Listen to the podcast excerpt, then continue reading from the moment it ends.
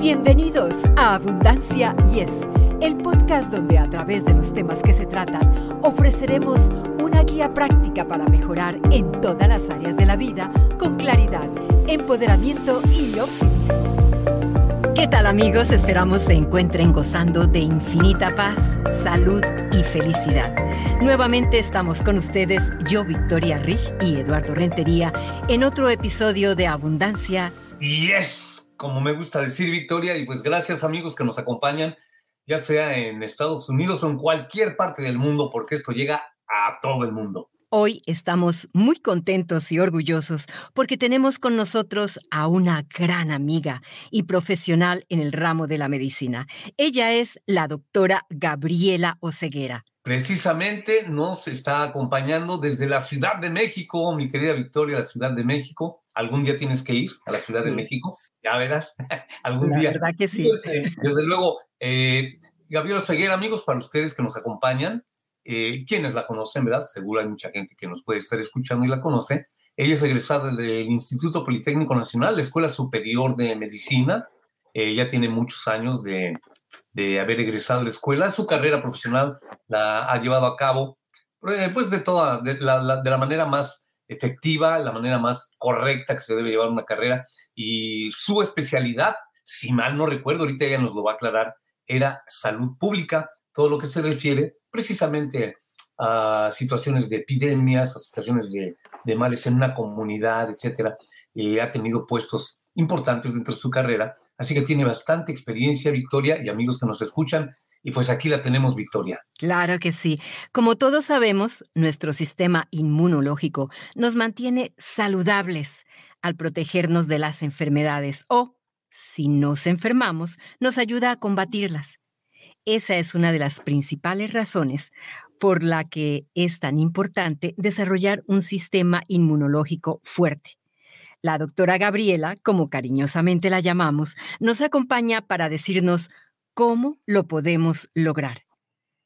Doctora Gabriela, con mucho cariño te damos la bienvenida a esta tu casa. Gracias por estar aquí con nosotros. Victoria, es un gusto, un placer, Eduardo. Muy buenas tardes. Un placer estar con ustedes. Gracias. Gracias, doctora. Comencemos primero, como dicen muchos, por el principio. Doctora Gabriela, ¿cómo funciona el sistema inmunológico? Bueno, el sistema inmunológico está compuesto esencialmente por células y moléculas, tejidos en nuestro organismo. Eh, intervienen también algunos órganos como es el vaso, es eh, el intestino, y específicamente los leucocitos. Los glóbulos rojos, que es la fórmula roja, son los glóbulos rojos. La fórmula blanca está constituida por leucocitos y linfocitos y una serie más de células que están encargadas específicamente de defender en un caso de que el cuerpo reciba algún cuerpo extraño. Los linfocitos son las células más importantes del sistema inmunológico. Y de estas eh, están los macrófagos también, que absorben todas las eh, partículas y organismos, virus, bacterias que entran a nuestro organismo. Entonces quiere decir que nos mantiene saludables. Tengo entendido que llevar una Así dieta es. sana también es clave para mantenernos saludables. ¿Qué alimentos debemos comer para mantener un mejor sistema inmunológico? La dieta se ha mencionado siempre y estudiado que debe de ser balanceada, equilibrada y que debe contener en proporciones las proteínas, minerales, vitaminas, son los, los nutrientes más importantes. Ya regresamos después de esta breve pausa. Amigos, los invito a ver el programa La Primera Nota por YouTube y Facebook con el link El Señor Oronia, de lunes a viernes a las 8 de la mañana. Noticias, deportes, controversia y mucho más con la tropa de Doctora Gabriela, ¿por qué el sueño es tan importante para mantener nuestra salud inmunológica? Bueno, porque el sueño eh, es un, de se habla del sueño reparador, Es, es una forma de dejar descansar a nuestro organismo y aunque mentalmente esto sigue conectado, pero es estar reparando nuestro organismo, está descansando, pero se está reparando, se está reconstituyendo constantemente. Entonces, estas células que trabajan todo el día están alimentándose constantemente de todas esas conexiones y de sustancias que, deben, enzimas que deben de estar eh, nutriendo estos, estos órganos. ¿Cuántas horas de sueño necesitamos entonces? Mira, esto va a variar, ¿no? Desde lo que duerme un niño, lo que duerme un adolescente o un adulto y un anciano. Pero se habla pues de un promedio y el promedio va desde 7 a 8 horas. De 7 a 8 horas. Entonces la gente, por ejemplo, en alguna ocasión dices, vas a, a una reunión con amigos, alguna fiesta, en fin. Si duermes menos, ¿cuál es el efecto que nos causa el dormir inadecuadamente, podríamos decir? Que no sean esas siete u ocho horas. Y como dices, depende de la edad, ¿verdad, doctora? Dices, depende de la edad. Supongo que a la gente mayor nos afecta más no dormir. Supongo yo, no sé. No, las, las afecciones, Eduardo, siempre van a ser en todas las edades. No será de igual intensidad, pero sí mm. tenemos que dormir como seres humanos tenemos que dormir nuestras siete, ocho horas. Hay personas que sí acostumbran a dormir menos horas y se va acostumbrando el, cuerpo, de, de, esa manera se van adaptando, pero sí puede alterar al sistema nervioso y nos puede ocasionar, bueno, infinidad de, de molestias el no dormir y que esto puede ser en una manera crónica que llega a ser enfermedades pues importantes, ¿no? Doctora Gabriela, parece ser que cuando tenemos mucho estrés puede afectar nuestra salud y me imagino que también afecta nuestro sistema inmunológico, ¿no? Definitivamente, Victoria. Ese es el arma que tenemos que nos puede provocar mayores problemas que aunque déjenme decirles que ese estrés puede llevarse en de menor intensidad, eso es pues normal. En nuestro organismo debemos tener siempre esa, es porque es un mecanismo de respuesta a muchos factores externos y que de alguna manera tenemos que reaccionar a ese, a enfrentarnos a ese, a ese daño que tenemos, ¿no?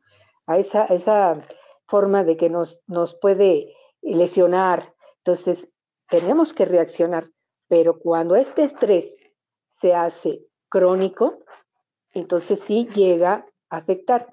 Y esto, bueno, hay expertos, hay una experta en estudiar cortisol en España, que una doctora que, que maneja ese, ese, ese mecanismo que es el cortisol.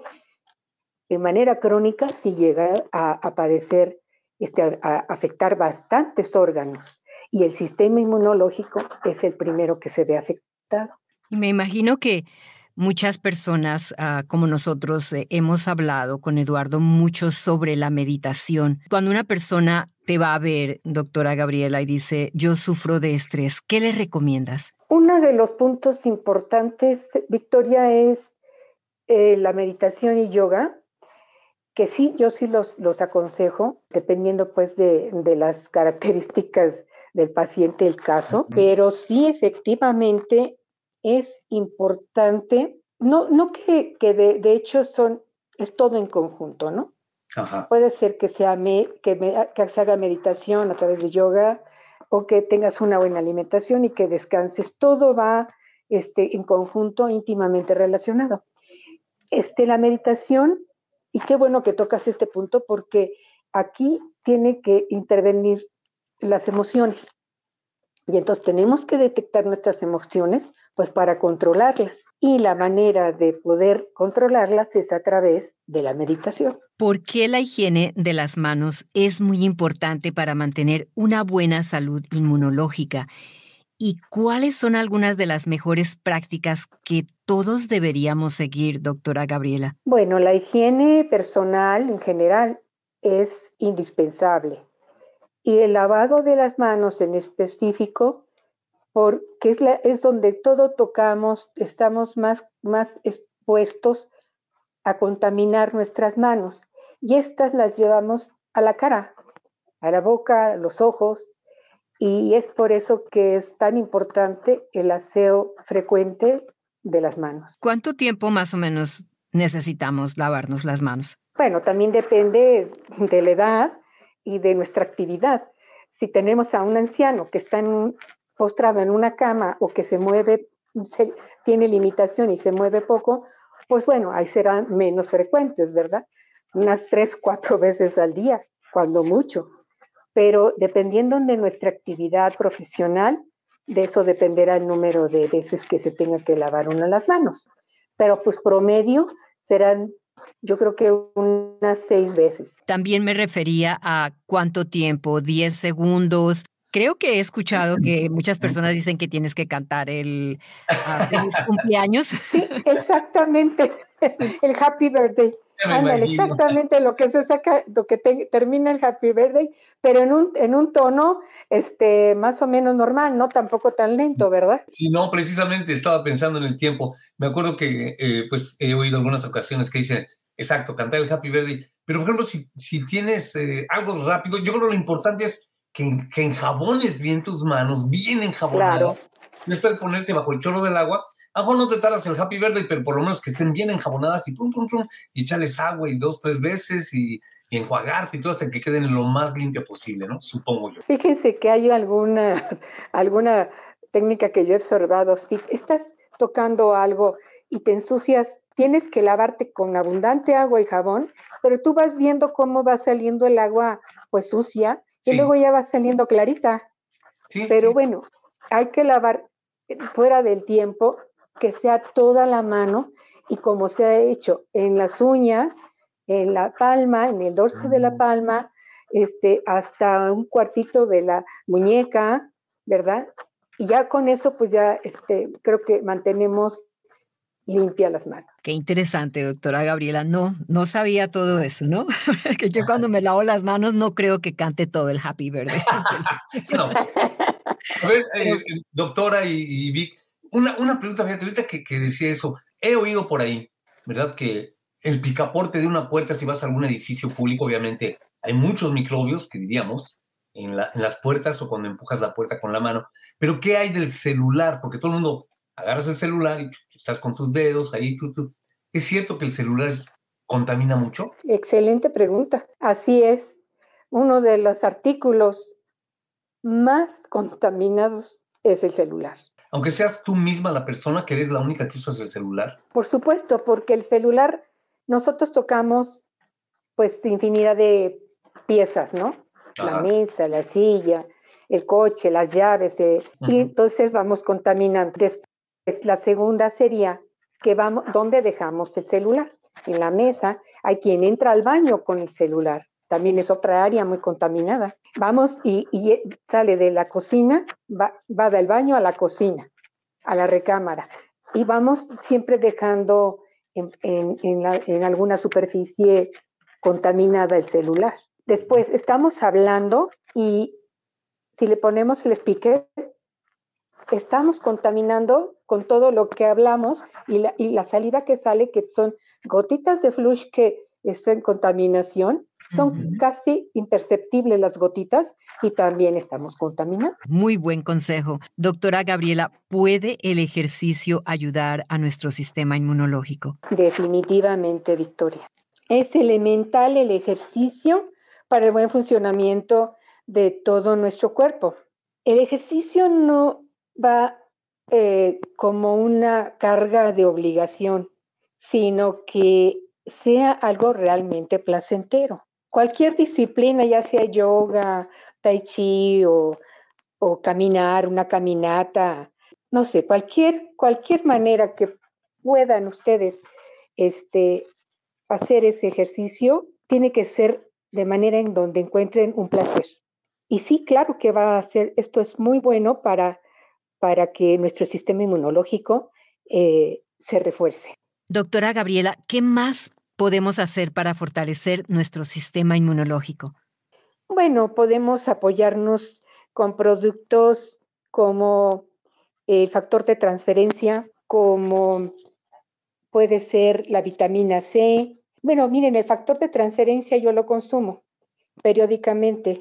Es como un tipo de vacuna y lo tomamos em, periódicamente por semanas y eh, me, ha, me, ha, favorecido mucho, la verdad, me ha ayudado a levantar este, eh, pues reforzar el sistema, ¿no? También tenemos productos como el inmunocal, que es un producto en donde está hecho a base de proteína animal y se toma, y sobre todo se ha visto que favorece mucho para aquellas enfermedades crónicas degenerativas y hasta el mismo cáncer.